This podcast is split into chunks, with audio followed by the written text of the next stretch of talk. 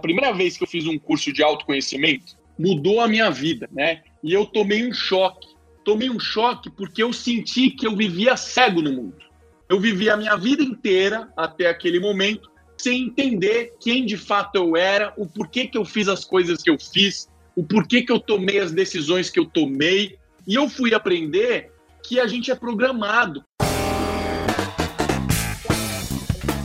Sejam bem-vindos a mais um episódio do Conversa Ágil Podcast.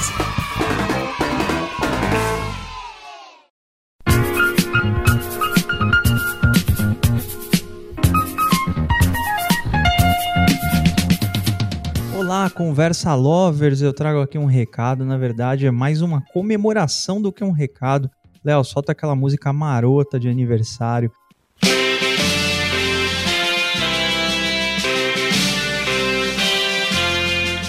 A PM3 está fazendo aniversário agora em março, gente. E bem naquela linha de a PM3 faz aniversário, mas quem ganha o presente é vocês. E não é brincadeira, é 15% off nos três cursos da PM3. São cursos muito bons, né? São é, é, referências aí. A PM3 é uma referência indiscutível, né? No ensino de, é, relacionado a produtos no Brasil, né?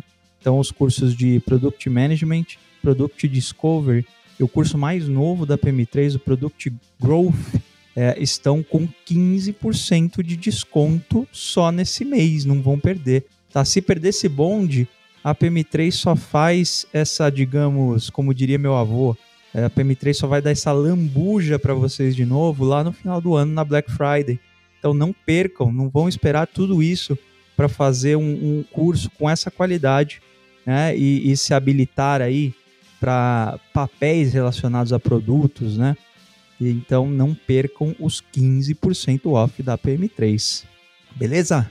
Então, parabéns PM3, vocês sem dúvida estão fazendo a diferença aqui, né, com ensino de extrema qualidade. Inclusive, eu estou fazendo o curso de Product Management, né? Já falei isso aqui algumas vezes. Estou adorando, né? Eu estou fazendo aqui com muita calma prestando muita atenção em todas as aulas que são realmente incríveis. Não percam.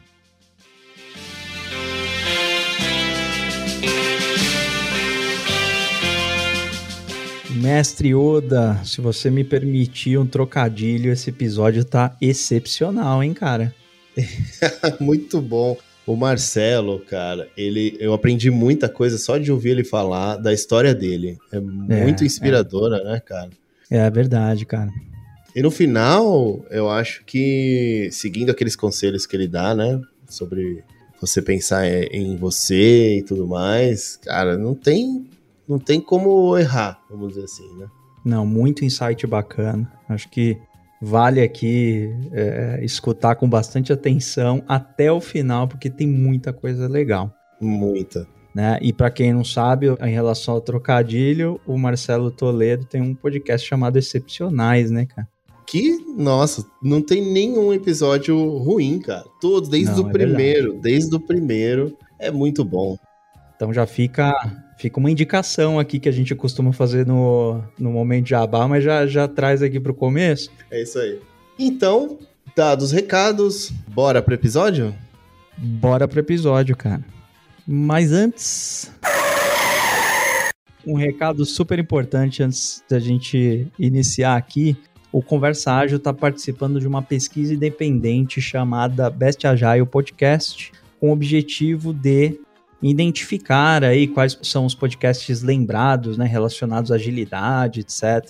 Então a gente está numa seleta lista aqui e a gente quer convidar todos os ouvintes a virem aqui em bestagilepodcast.org, o link está na descrição do episódio.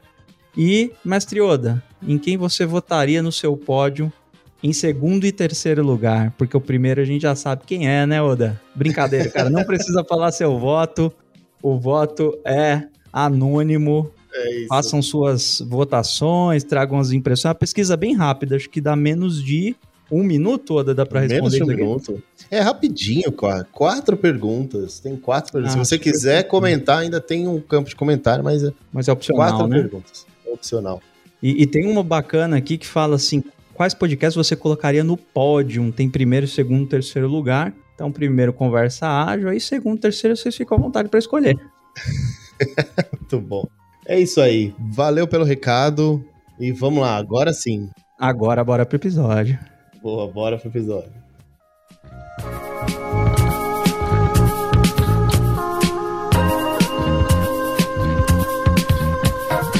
Fala, ouvintes! E hoje está aqui Marcelo Toledo, CEO da Clivo e também host do podcast Os Excepcionais. Eu já contei para ele que, cara, fiquei viciado no seu podcast, Marcelo. Quando eu ouvi o primeiro, já ouvi logo uns 10 seguintes. Ainda não terminei de ouvir todos, mas assim, muito bom. E obrigado por estar participando com a gente aqui desse episódio. Para quem ainda não conhece, eu queria que você, Marcelo, conta para o pessoal assim, 10 segundos quem é o Marcelo Toledo por Marcelo Toledo? Pô, obrigado aí pelo convite, um prazer estar aqui conversando com vocês. Super animado, né? Porque, pô, podcast virou parte do meu DNA agora. Eu vivo isso semanalmente e eu acho sempre divertido esse processo de contar histórias e de, de revelar coisas que as outras pessoas não conheciam, né? Então, obrigado aí pelo convite, prazer aqui com vocês. E o Marcelo, cara, como eu me apresento, né? Eu sou empreendedor, né? Eu trabalho há mais de 20 anos aí com startups de tecnologia. Tive boa parte das minhas, das minhas passagens em empresas que a gente acabou construindo aí quase que do zero até algum momento de saída, seja essa saída uma venda ou um fechamento, uma quebra, né? A gente sempre está perambulando por esses dois mundos. E eu também tive passagens por empresas grandes, né? Eu fui, por exemplo, eu fui responsável aí por ser o, eu fui o CTO da área de inovação da, da Oi durante alguns anos. Fizemos muita coisa bacana lá, muita coisa grande. É, participei também da empresa que trouxe Wi-Fi para o Brasil, uma empresa enorme. Fui sócio do Nubank, que fiz o lado B2B lá. Trabalhei muito com pagamento, fundei uma empresa chamada Payleven, é, enfim, cara, tem muita aventura aí e mais ou menos um ano atrás eu decidi sair. É, tem mais de um ano para falar a verdade. Por volta de maio do ano passado, eu saí do Nubank com esse sonho aí de fundar uma startup focada em saúde. Eu acho que saúde é um tema fundamental e unindo isso com tecnologia dá muita coisa bacana. E esse tem sido o meu foco absoluto aí dos meus dias. Isso na parte empresarial, né? Eu fui atleta profissional, cara, eu vivo ainda o esporte muito intensamente, é um negócio que eu amo, é um negócio importante para mim. É... e eu sou um cara muito de autoconhecimento, de estudar, de me preparar, então a parte intelectual e espiritual também é muito importante para mim. Então, um pouquinho do Marcelo é isso aí. Bom, Marcelo, cara, muito obrigado aí pela sua presença, né? O, o que o Dair falou é verdade, a gente viciou aí no, no Excepcionais, aí a gente tá ouvindo todos os episódios, né? E, e, cara, trazendo essa história super bacana que você contou pra gente, tem muito caso aí de sucesso, sem dúvida nenhuma, né? É uma trajetória é, irretocável. E a gente quer bater um papo com você, iniciando aqui. A gente quer falar um pouco de produto, um pouco de conceito de startup e tal. Mas, cara, histórias de insucesso, histórias de erros ou problemas, fail cases, né? O que, você tem para contar para a gente, para dividir com a gente nessa jornada de empreendedor? A gente sabe que nem tudo dá certo de primeira nesse caminho de experimentação aí. E o que, que você pode dividir um pouco com a gente aí dos problemas que você enfrentou nessa trajetória?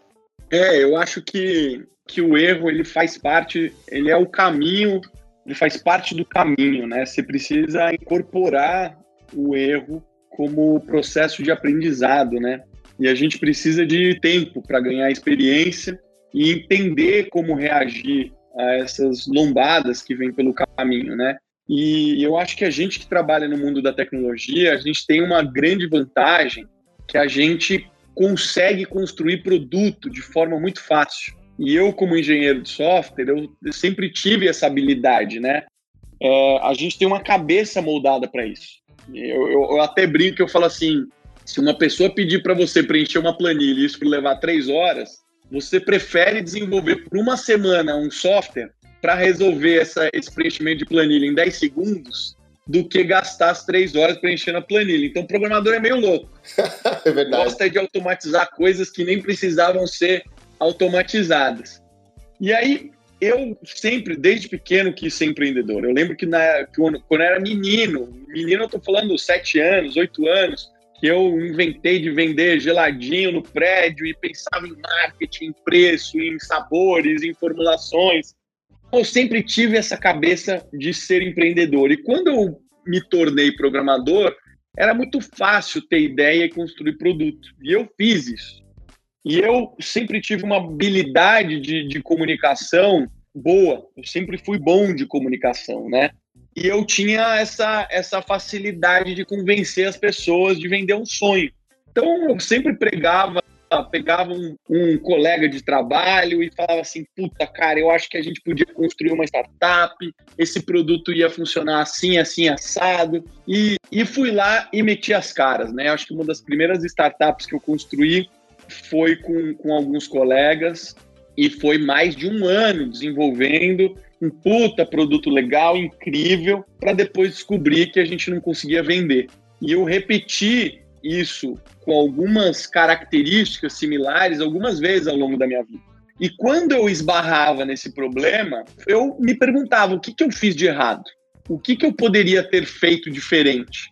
E o que foi mudando na minha vida é que eu comecei a estudar tudo que eu não estudava antes. Comecei a estudar marketing, eu comecei a estudar como que eu poderia lançar um produto no mercado, como eu poderia vender. E aí eu comecei a ficar obcecado por esse assunto, né? E aí a minha história de vida é tentativas de lançamento de startup, insucessos, aprendizados para tentar corrigir na próxima vez. E aí, o meu livro, ele gira muito em torno disso, né? O livro Dono, que, que é quase que o pessoal diz aí que é uma bíblia do empreendedorismo, é um livro que tem 350 páginas e que tem muito conteúdo legal. Essa semana mesmo recebi mensagem de alguém dizendo, puta, cara, tô lendo esse livro pela segunda vez, que livro incrível, muito completo, me ajuda muito. E o meu livro nada mais é do que a documentação do que, que eu vivi nesses últimos anos, né? Que foi como foi o meu processo de aprendizado, o que, que eu ia aprendendo, as lombadas que eu ia ultrapassando, eu ia documentando. Então, a minha história se confunde sempre entre erros e acertos. E os erros, eu digo que são muito maiores do que os acertos, porque a gente erra pra caramba. É um erro atrás de, de outro. Eu acabei de fundar uma empresa. É, afinal, eu estou trabalhando nela desde maio, ali meados de maio, mas a gente fundou ela, nós levantamos dinheiro em dezembro. Janeiro a gente já estava com um time é, de umas 10, 11 pessoas. Novembro, na verdade, a gente já estava com o escritório, quatro pessoas. Cara, se eu te contar que eu já, a quantidade de erros que eu já cometi, que eu teria feito completamente diferente, não está escrito. Então, pô, você pode acumular, eu, pô, tem 20 anos de experiência, poderia ter 40, e eu te garanto que eu certamente iria errar pra caramba em qualquer lançamento de startup ou qualquer lançamento de produto. Faz parte do caminho, né? Precisa ter a humildade de que não sabemos de tudo, temos tudo a aprender e que ao colocar um novo produto no mercado, todas as variáveis mudam. Logo você é tá na estaca zero, né? Você pode até ter um conhecimento ou outro, mas você voltou para estaca zero, porque vai, vai ter variáveis ali que você nunca vivenciou. Cara, pelo ciclo que você trouxe essa jornada aí, o erro ele acaba se repetindo e ele é, é um combustível ali para você buscar mais conhecimento, mais entendimento e, e, se superar na próxima oportunidade. Mas sabendo que o erro vem de novo, né? Você começou a encarar isso com mais naturalidade em algum momento ou você sempre encarou o erro só como uma parte do problema? É, é, como que foi isso, cara? Em algum momento esses erros te desanimaram de alguma forma? Te abateram, assim, em algum sentido? Eu acho que o erro, ele, quando você ainda tem é, pouca experiência, o erro, ele vem como uma frustração, né? De que, poxa, eu não consegui avançar, eu não consegui evoluir, né? Então, quando você percebe o erro como parte do caminho, porque você já tem mais maturidade, você entendeu que isso é um quebra-cabeça, né? Construir uma startup é um quebra-cabeça. Você precisa estar tá escolhendo as melhores peças para construir esse quebra-cabeça. Não é toda peça que encaixa ali. E tudo bem se você encaixar uma peça ou outra errada, né? O importante é que no todo você vai encontrando o caminho para você ir arrumando aquele desenho ali do quebra-cabeça, né? Então, eventualmente você vai errar em alguma peça, mas cara, depois você arruma, né? Então, hoje eu trato o erro de uma forma diferente. Eu acho que você precisa estar sempre medindo a consequência das suas ações. Se a consequência das suas ações forem muito grandes, a risco de quebrar a sua empresa é muito impactante, então você tem que ser um pouco mais cauteloso. Como é que eu minimizo esse risco? Né? Como é que eu dou passos menores, que são passos que vão estar tá me levando em direção ao meu objetivo, mas que não é um golpe decisivo, né? Não é aquele golpe que você fala ah, é tudo ou nada, né? Então, a gente vai hoje, a gente, a gente trabalha muito na forma de tentativa e erro, o que parece ser um negócio muito amador, né? Mas é a mais pura verdade. Na hora que a gente está tentando colocar um novo produto no mercado, como é o meu caso agora, é, a empresa nasceu do absoluto zero. A gente não tinha absolutamente nada. Então, qual é a primeira coisa que você precisa fazer? Precisa construir produto. Mas qual produto eu vou construir se eu não tenho cliente? A gente não sempre falou que construir produto precisa de cliente, que você precisa ter interação. Então, é tudo muito louco. Então, você tem que chegar do processo onde eu vou começar a construir um pouquinho do produto e aí eu vou tentar pegar um pouco de cliente. E aí, em cima disso, eu vou testando para ver se faz sentido. E você pode errar nesse primeiro passo. Só que uma coisa é você fazer um protótipo em duas semanas, outra coisa é você gastar seis meses num protótipo ou numa versão funcional, digamos assim, né? Então, precisa se tomar muito cuidado com os passos que você vai dar.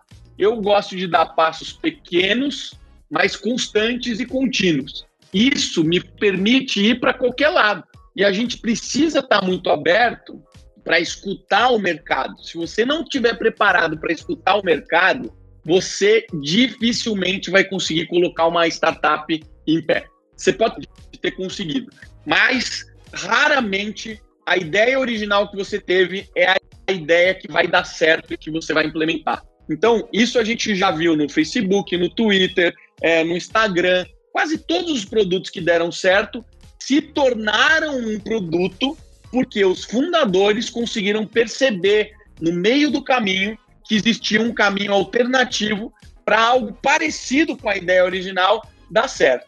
Então, sabendo disso, você começa a encontrar os possíveis caminhos e você está preparado. Errar faz parte do carinho.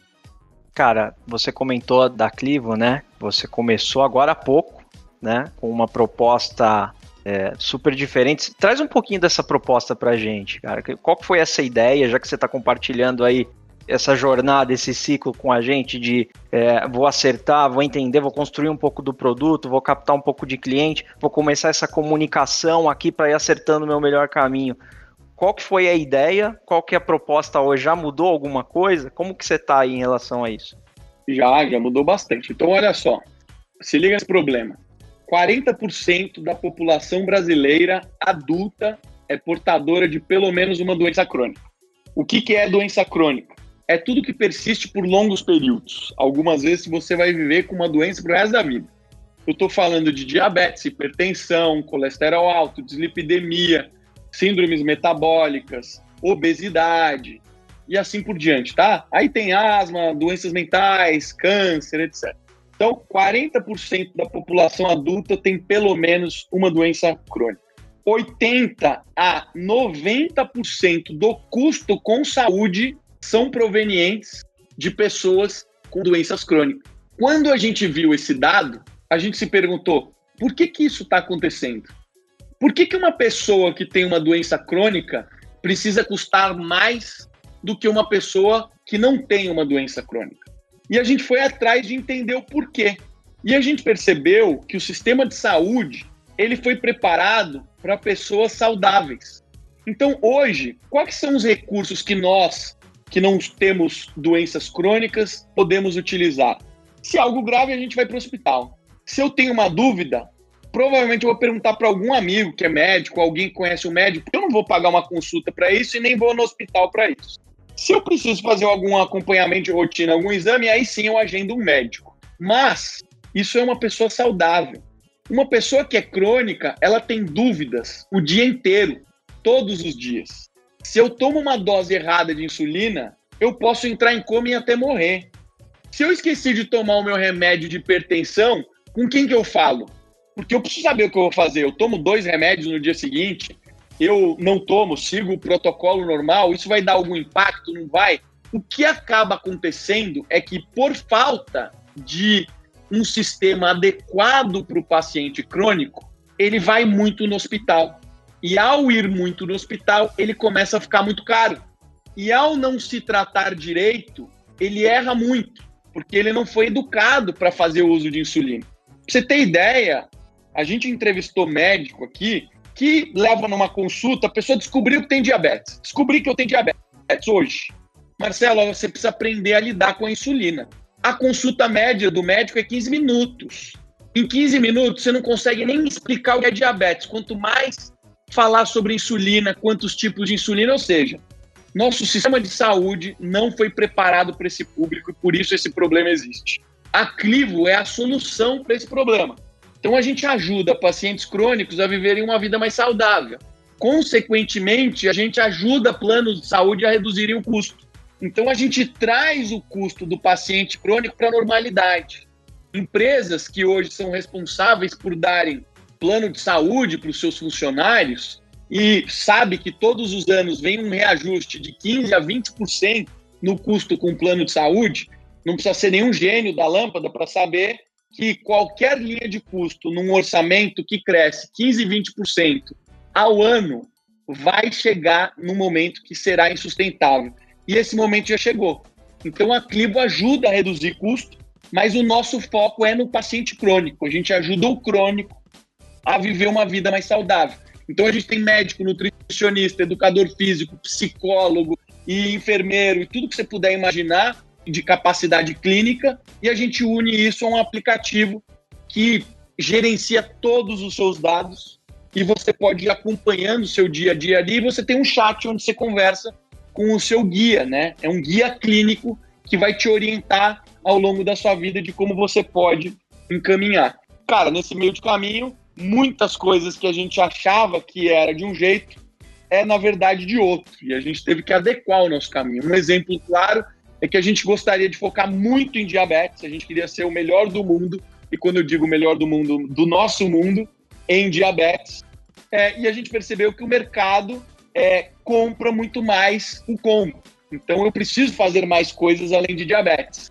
Então a gente começou a entrar com outras linhas de cuidados é, que não só essa e N outras coisas que a gente foi aprendendo aí no meio do caminho, que foi importante reagir e mudar o nosso entendimento para poder se adequar melhor às necessidades do mercado.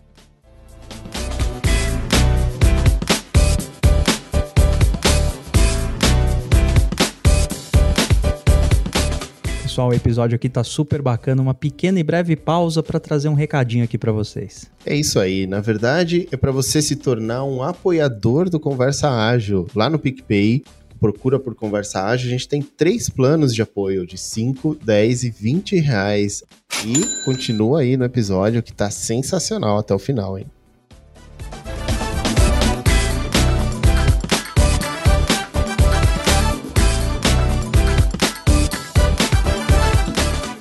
Cara, sabe que eu curti muito?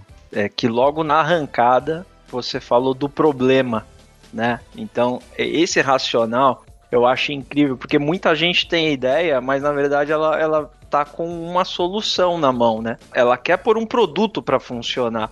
Mas você não, fez a primeiro, e, e, eu acho isso genial, né? Primeiro, eu encontrei um problema e agora eu vou construir um produto para solucionar o problema. E aí, com o tempo, eu vou descobrindo que o problema é um pouco diferente do que eu imaginava e vou me adequando. Cara, acho essa trilha muito bacana, quando a gente parte do problema para a solução mesmo. E eu achei legal que você tinha, é, no fundo, começou com uma hipótese, na verdade, né? Pensou, ó, é acho que tudo começa com esse pensamento, né? Vocês começaram assim também? Você, no começo foi nesse sentido de, de ah, é um problema e a hipótese de solução é, seria esta. Vamos medir ao longo do tempo e, cara, se chegar nesse indicador, estamos certos. Se não chegar, não estamos certos, a gente precisa mudar. Foi nesse sentido ou foi um feeling? É, na verdade, assim, eu tinha algumas premissas quando fui empreender né? uma das premissas é que eu não queria inventar algo completamente novo que não existisse no mundo. E eu não queria fazer isso porque eu fiz muito isso no passado e eu percebi o quão difícil é. Então, quando você tem referências, benchmarks ao redor do mundo de empresas que entenderam esse problema, resolveram esse problema muito bem, fica muito mais fácil de você entender como é que se adequa isso para o seu país. Então, a minha premissa era: eu queria trabalhar com saúde, eu queria trabalhar no mercado, ou seja, eu gostaria de trabalhar para empresas. Quem paga a minha conta vai ser as empresas. No meu caso, hoje eu sou um B2B2C. Então, eu trabalho para plano de saúde de grandes empresas, mas eu atendo o cliente, o consumidor, né? E, e a outra premissa é que eu queria que tivesse um case. E o meu case, é, o Depara dos Estados Unidos para cá, chama-se Livongo. A Livongo é uma empresa que acabou de ser vendida para uma outra empresa chamada Teladoc, e ela foi vendida simplesmente por 18 bilhões de dólares. A gente está falando que é uma empresa que vai, pelo dólar de hoje que a gente está conversando ali, deve estar tá em torno ali de uns 100 bilhões de reais. Então, é uma empresa gigantesca. É um problema enorme que existe. Então, isso para a gente é muito bom, porque você não está viajando dentro da sua própria ideia, né? Fazer algo totalmente inovador é muito arriscado, porque você pode não ter o um mercado, o mercado pode não existir. Então, eu, eu parti dessas premissas para diminuir a minha margem de exposição ao isso.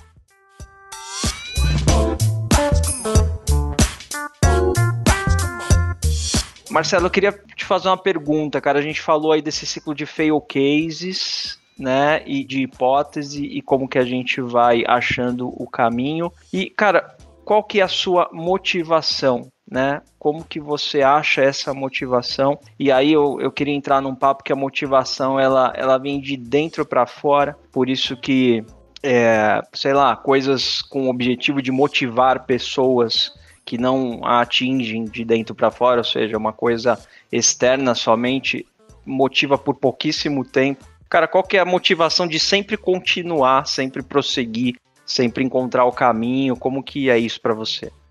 Eu acho que quando a gente depende de motivação, provavelmente a gente está parado, né? Então, é, eu acho que motivação é um negócio. Eu, eu, eu estudei hipnose, né? Eu sou formado em hipnoterapia. E, e, a hipnose clínica, ela explica muitas coisas sobre como a nossa mente funciona. Uma das grandes explicações do porquê que a gente tem baixa motivação, por exemplo, para emagrecer. Uma pessoa que tem problema com, com sobrepeso e quer emagrecer, e aí ela cria uma baita motivação, ela cria uma história na cabeça dela que ela chegou num peso que não dá mais e que a partir dali ela vai mudar os hábitos dela. É, toda vez que a gente está falando de mudança de comportamento, um dos pilares fundamentais é você saber o que você precisa fazer. Então, se eu, particularmente, quero emagrecer e eu não sei que eu preciso fazer exercício ou que eu preciso me alimentar bem, eu estou ferrado. Então, parte-se do pressuposto que você precisa saber. E aí, cara, você vai lá e começa a ter essa motivação. Pô, que legal, primeiro dia, segundo dia, terceiro dia.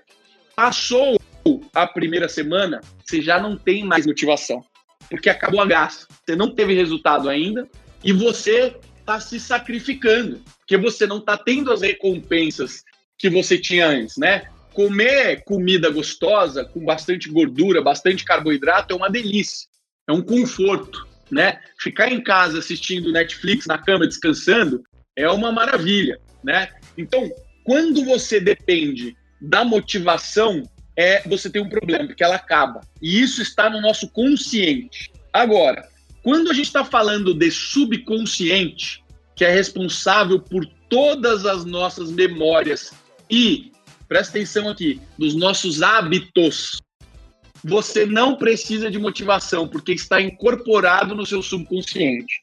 Por isso, todos os livros de hábitos que falam sobre como desenvolver novos hábitos, como você conseguir de fato fazer esta mudança, você precisa repetir a mesma coisa por X dias, né? Tem gente que fala que é 30 dias, tem gente que fala que é 45 dias, é, e assim por diante. Porque isso é o tempo necessário para você colocar isso no seu subconsciente. Ou seja, eu não paro para pensar se eu vou fazer ou não, eu simplesmente faço. E a forma como eu penso a respeito disso é: eu faço acordos comigo mesmo.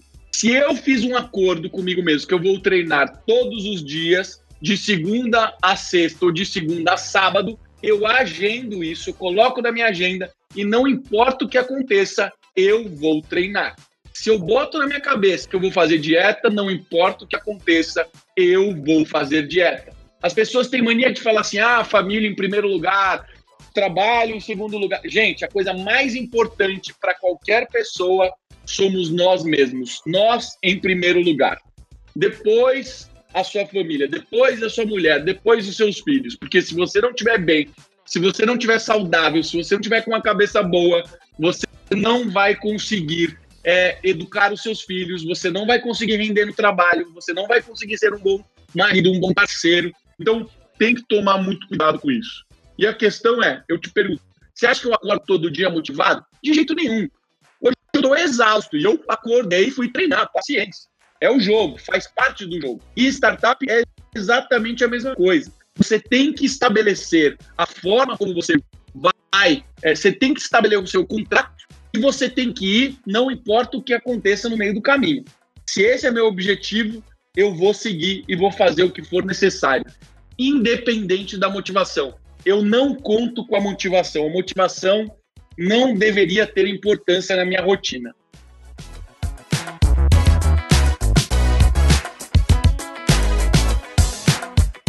Muito bom o que você falou. Então parece que assim, eu, é, disciplina é um ingrediente mega importante, né? Acho que assim, a disciplina então deve trazer, acho que é um dos mais importantes para trazer um resultado, né? E aí a, vem a consistência também. E o que você falou também achei legal, assim, é uma batalha meio com você mesmo, né? Todo dia, assim, os acordos, isso é, é mega importante, né? Respeitar. É, Dair, para para pensar que quando você marca uma reunião com alguém, imagina, a gente marcou um horário aqui para gravar. Imagina como que eu ia me sentir falando para vocês, poxa, pessoal, surgiu uma reunião no meio do caminho, vamos, vamos desmarcar? Poxa, eu vou frustrar duas pessoas, vocês tinham combinado comigo algumas semanas de fazer essa gravação. Eu nunca vou mudar isso. Eu vou dar um jeito de mudar o meu compromisso, né? E muitas pessoas abrem demais a mão quando falam assim: poxa, aqui é o meu horário de treino, eu posso abrir mão para fazer outra coisa. E deveria ser exatamente o oposto. Os compromissos que você combina com você mesmo deveria ser o mais importante de todos. Você deveria dar satisfação para você. Poxa, se eu marquei de fazer um treino, se eu marquei de trabalhar, se eu marquei de fazer alguma atividade, eu vou cumprir, não importa o que aconteça, porque eu sou muito mais importante do que qualquer outra coisa aqui. Agora, sobre o que você vai fazer, aí já é outros 500. Tem a ver com definição de meta, quais são seus objetivos, onde você quer chegar, como você investe o seu tempo, né? Por isso que eu vejo muitas pessoas gastando muito tempo em atividades que não vão levá-las em direção aos seus objetivos. E, de forma engraçada, essas pessoas estão frustradas porque elas não conseguem atingir seus objetivos. Então, existe uma desconexão. Você precisa entender que se você quer atingir um objetivo, você vai ter que trabalhar em direção a ele. Se você ficar assistindo Netflix o dia inteiro, ele vai te atrapalhar, porque Netflix não está conectado com o seu objetivo, né? Então as pessoas não tem problema nenhum assistir Netflix o dia inteiro, desde que você não reclame que você não está conseguindo atingir as suas metas. Então a gente tem que ter é, uma honestidade intelectual com nós mesmos de que se eu quero atingir o objetivo A, eu vou ter que executar as tarefas A, B, C e D e não importa o que aconteça, eu vou executar, né? Então, às vezes falta um pouco essa honestidade intelectual com nós mesmos. A gente se auto-engana, né? A gente se sabota muito. É, é, é isso que eu ia comentar. Você não dá margem para o seu eu sabotador, né? Que a gente tem muito isso, né? Se a gente der um espacinho, ele vem e dá um carrinho da gente tira a gente do, do objetivo muito rápido, né? E isso tudo é muito explicado pela forma como o nosso corpo funciona, né? Por isso que eu estudo muito, por isso que o pessoal, pô, tem vários textos sobre biohacking, né? Porque eu primeiro quis entender como é que o nosso corpo funcionava para eu poder enganar ele e conseguir as coisas que eu queria, né? Então a, a nossa mente o nosso corpo inteiro ainda é das cavernas. Então, a gente está o tempo inteiro é, preservando energia, porque, teoricamente, o nosso corpo não sabe quando que vai vir alimento, né? No passado, na época quando a gente vivia nas cavernas, tinha um período de frio, que os, os bichos se escondem, que as plantações acabam. Então não se sabe. Nosso corpo tem todo um sistema de reserva energética, né? A gente tem N reservas energéticas no, no nosso corpo. Então, é, preservação de energia é uma das funções primordiais do nosso corpo. E preservar energia significa tudo que é novo, tudo que é diferente, eu vou falar para eu não fazer. Então, por isso que tudo que surge na nossa vida de novidade, a primeira coisa que a gente pensa é: putz, é novo, não sei se isso é bom, tenho medo, não sei se vai ser legal. Então, o nosso corpo ele nos sabota. Por isso é importante a gente entender que essa sabotagem é exatamente para não gastar energia. Só que a gente tem hoje fonte de energia contínua, porque a gente tem acesso ao alimento, né? Óbvio, tem um monte de gente no mundo que passa fome, mas estou falando de pessoas que têm acesso à alimentação, tá, gente? Então, quem tem acesso à alimentação sabe que continuamente você vai ter. Então, não é uma preocupação relevante que você deveria ter. Logo, a gente deveria ignorar essa parte do nosso corpo, né? Então, se eu quero fazer algo, eu vou fazer. Meu corpo vai puxar, talvez meu subconsciente vai puxar para eu focar no que é confortável para ele. Mas eu sei disso, portanto, eu vou lutar contra até isso se tornar um hábito.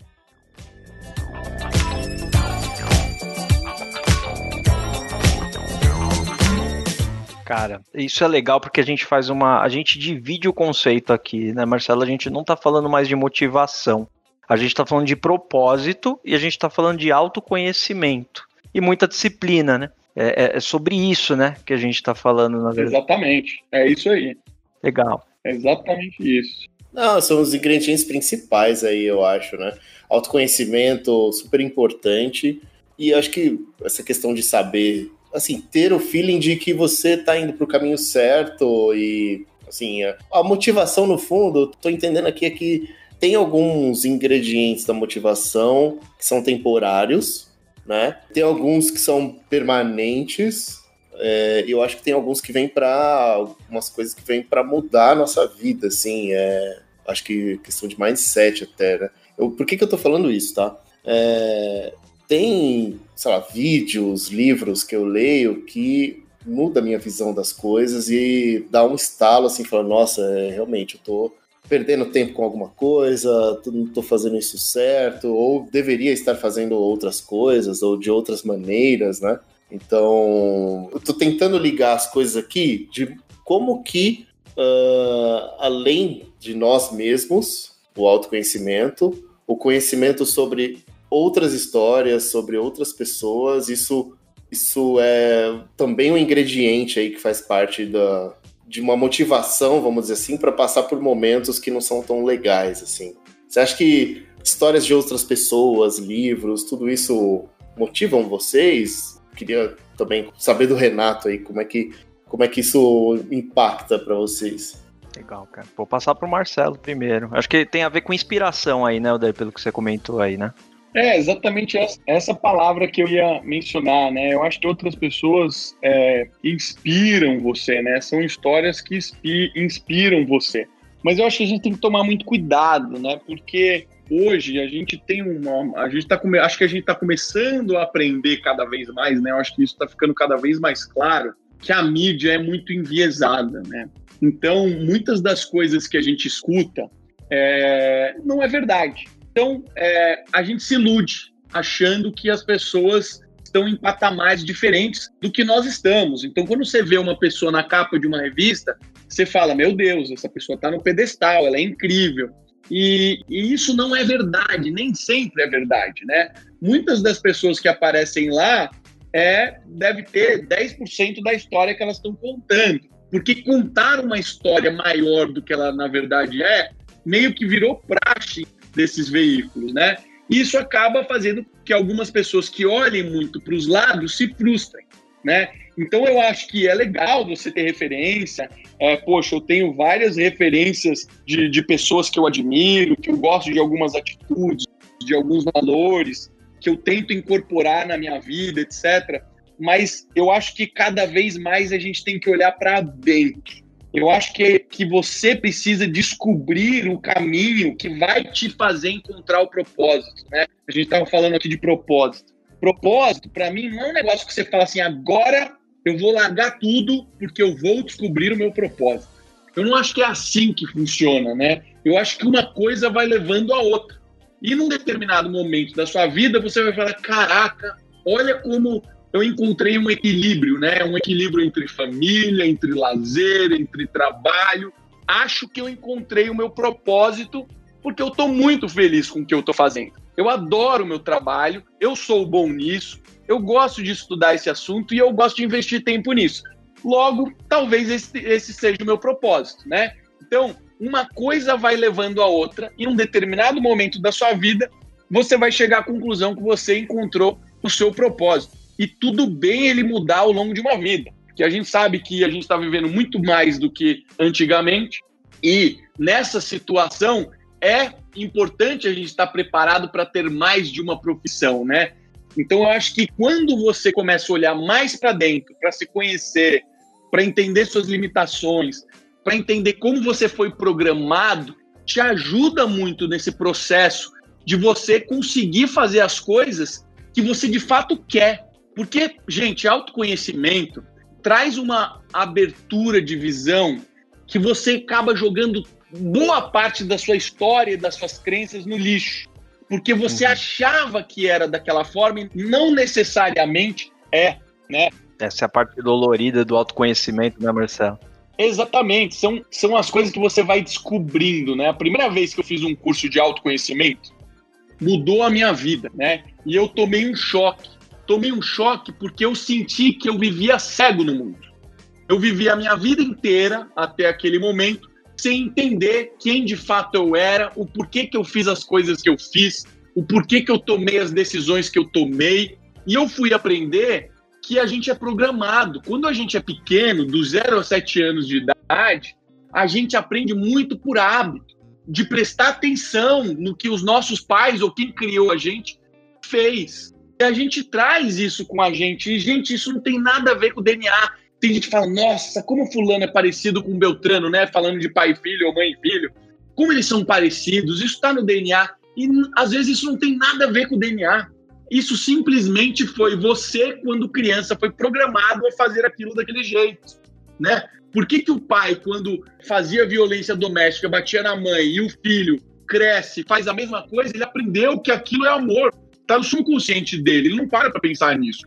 O pai batia na mãe o filho bate na mãe. Isso acontece de monte. E eu tô dando um caso extremo, porque obviamente é um caso que existe, mas N outros casos que nós repetimos sem nem perceber mostra que às vezes a gente é um robô, a gente vai vivendo a nossa vida como um robô, vai seguindo a programação que a gente teve há muitos anos atrás. Então, ter autoconhecimento te faz quebrar a superfície e olhar um mundo que você ainda não tinha acesso. Então, para mim, é pré-requisito para as pessoas que querem descobrir seu propósito, que querem viver uma vida mais plena, que querem ter um entendimento maior sobre as suas vidas, sobre o que, que elas vieram aqui para fazer, sabe? Então acho que tem muita relação com isso. Animal, cara, muito bom. Cara, é, uma vez eu até comentei com a minha esposa, quando a gente começa a fazer terapia e o autoconhecimento é incrível, né, que a gente vai tendo, é, eu comentei com ela, né, a gente é programado, né, por muito tempo, e quando a gente começa nessa jornada de autoconhecimento, a gente abre o código fonte e começa a alterar algumas linhas. e, e, vocês aí que são engenheiros de software, é, é, vocês sabem exatamente do que eu estou falando. E às vezes o quanto dói e o quanto causa efeitos colaterais também, né? Fazer alteração de linha, né? Você mexe num lado, quebra o outro. Né? Então acho que existe esse paralelo que dá pra gente fazer, né? Demais, cara. Acredito muito nisso. É, é verdade. E Marcelo, eu, cara, num dos episódios que você que você fez, cara, eu acho que você comentou de um do processo Hoffman. E aí eu confesso que depois eu fui procurar, não conhecia, achei muito bom. Assim, a, pelo menos o. Eu curto esse, essa questão de se autoconhecer, de, sabe, de buscar. Isso que você falou é, também é para mim, eu concordo muito que a gente tem uma programação e a gente não percebe isso, né? ou a gente demora muito para perceber como qual é essa programação, né? E, cara, você, você comentou que você fez, né? Você, foi é. bom? Foi legal para você? Foi um divisor de águas, como o pessoal conta lá no site? Ou... É, foi exatamente isso que eu estava contando aqui, né? Esse, esse curso foi o responsável por me fazer quebrar a superfície e enxergar um mundo completamente diferente, né? O, o processo Hoffman, foi um divisor de águas na minha vida, sem a menor dúvida. Foi uma das coisas mais importantes e mais impressionantes que eu fiz na minha vida. E o curso Hoffman é um curso é o curso mais antigo que tem de autoconhecimento. Foi desenvolvido por um americano genial chamado Bob Hoffman e ele foi herdado aqui para Heloísa Capelas, que, que lidera com muita excelência esse curso aqui no Brasil. E o processo Hoffman ele tem 50 anos de desenvolvimento e pode apostar que esse curso passou por todos os processos de desenvolvimento de produto que a gente conhece. Porque no primeira versão dele, se eu não me engano, ele tinha 30 dias. E aí depois eles foram testando diversos formatos, né? E o formato atual do curso Processo Hoffman, eles são sete dias de imersão, onde você abdica da sua vida, porque você vai ficar internado num hotel esse hotel ele é exclusivo para o processo Hoffman. Você não vai ter contato com nenhum ser humano e os próprios funcionários do, do hotel são instruídos a não conversar com você, exatamente porque a metodologia exige que você fique 100% focado. Você não pode meditar, você não pode ler livro, o seu celular tem que ser entregue, não pode entrar com o computador, enfim.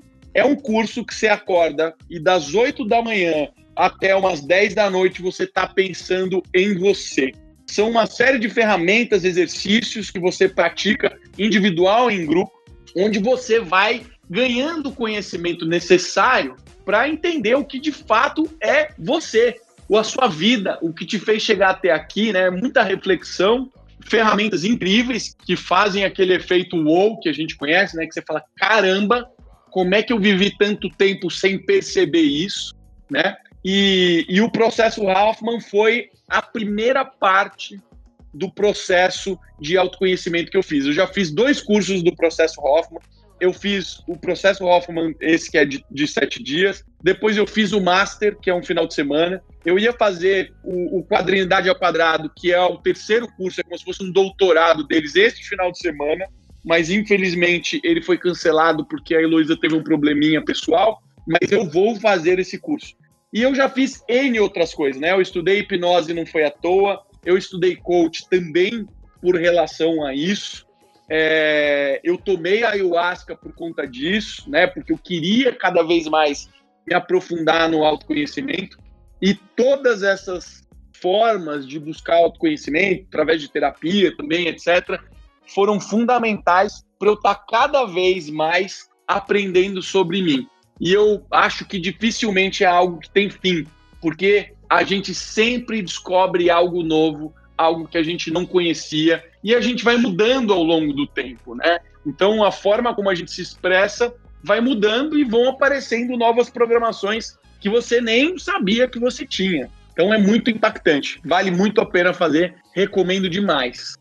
Caramba, cara. Você, ó, é uma explosão de cabeça atrás da outra aqui, viu, Marcelo? É, Pô, eu te confesso aqui que todos os conceitos que você trouxe em relação a eh, motivação versus o propósito, o autoconhecimento, né, cara? Toda essa jornada de criar produtos. É, e, e, cara, ainda tá ecoando na minha cabeça que essa parte de honrar compromissos com você mesmo, né? E eu sou, eu, eu tava fazendo uma reflexão aqui, cara, eu, eu dou cada gaiato em mim mesmo.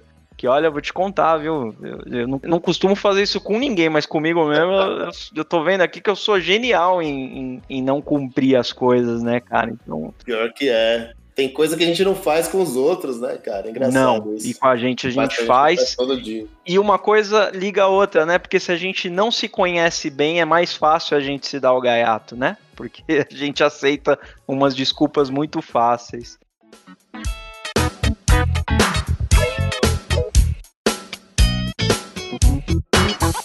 Eu sei que a gente vive um mundo muito louco, a maioria das pessoas que devem escutar esse podcast devem ser do nosso universo, né, do mundo ágil, de, de desenvolvimento de produto, de metodologias e etc. E a gente costuma ser muito analítico. E eu sempre fui muito analítico, né? Mas a gente precisa estar aberto às novas possibilidades. Eu sempre fui um cara um mais um, é, um, um mais um é dois, sabe? Eu sempre fui um cara é, que pensei dessa forma. Mas teve um determinado momento da minha vida que eu falei, quer saber? Eu vou fazer algo completamente diferente. E eu fui fazer teatro. Eu fui estudar teatro porque eu queria ver como é que a cabeça do pessoal de artes funcionava. E eu encontrei um outro mundo, né? Então, você precisa se permitir outras coisas, novidades. Não fique preso no seu universo, na sua verdade. Vá descobrir novas verdades. Esteja aberto a errar esteja aberto a conhecer esse mundo. Olha quantos países existem no nosso planeta. Olha quanta coisa existe no universo que a gente pouco conhece, né?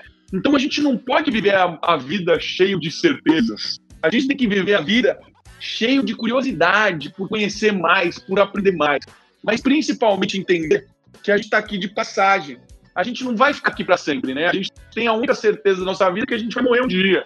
E a gente tem que morrer tendo a certeza de que a gente fez algo de positivo para o mundo. Porque senão nossa passagem por aqui vai ser em vão. Então, para você deixar de fato um impacto que seja pequeno, né? Se você impactou muito a vida de uma pessoa positivamente, poxa, você já deixou um legado lindo. Mas para você fazer isso, você precisa ter uma evolução pessoal, para você entender o porquê que você está fazendo isso, né? Ninguém vai ter plenitude na vida se não viver bons momentos. E se você parar para pensar, a gente tem poucos momentos incríveis na nossa vida. A maioria dos nossos dias são difíceis, são de muito trabalho, de muita dedicação, de muita disciplina, mas os dias incríveis a gente conta na, nos dedos. Então a gente tem que aproveitar esse momento para conseguir sair do padrão.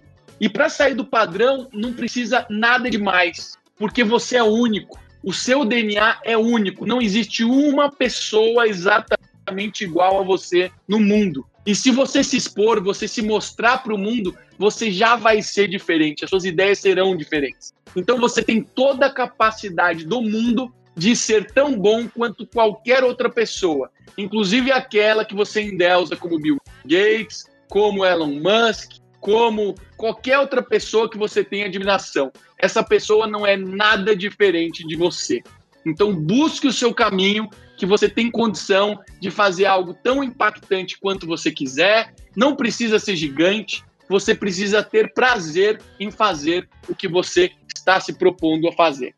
Então essa é um pouco a mensagem que eu deixo. Quem quiser me seguir, arroba Marcelo Toledo, e o meu podcast, né, que a gente falou aqui, o Excepcionais, que estou preparando uma novidade, é um estúdio. Na hora que o estúdio ficar pronto, vou marcar com vocês para a gente bater esse papo e falar e fazer esse, esse cross aí que a gente está fazendo aqui agora. Pô, animal, cara. Pô, fechadíssimo, cara. E, e, a gente vai colocar todos os links aqui na descrição desse episódio. O livro, né? O, o podcast, o link para o podcast. E, cara, convite mais do que aceito. A gente vai querer Boa. visitar esse estúdio sim, sem dúvida nenhuma. Ô Marcelo, cara, então, obrigado de novo e até a próxima. Imagina. Valeu, Daíro. Valeu, Renato. Obrigado, cara. Foi um prazer demais falar com vocês. Valeu, cara. Obrigado mesmo, cara. Um abração aí. Valeu, até mais.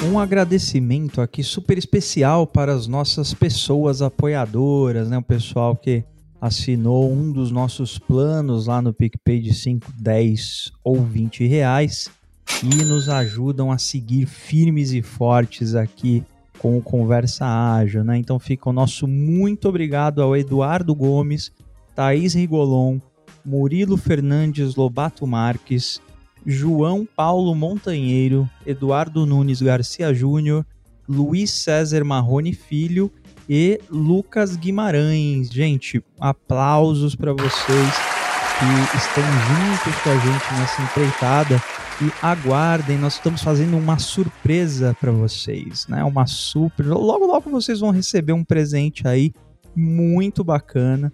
Não vou dar spoiler, Prometi aqui pro Oda, pro grande mestre Oda, que eu vou segurar esse spoiler aqui, então logo logo vocês vão estar tá recebendo alguma coisa aí, tá bom? Muito obrigado e até o próximo episódio, pessoal. Até mais.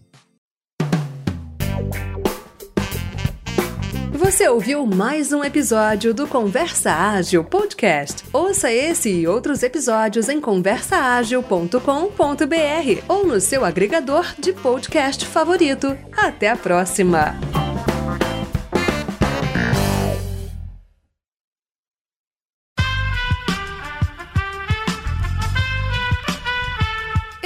Podcast foi editado por Aerolitos Edição Inteligente.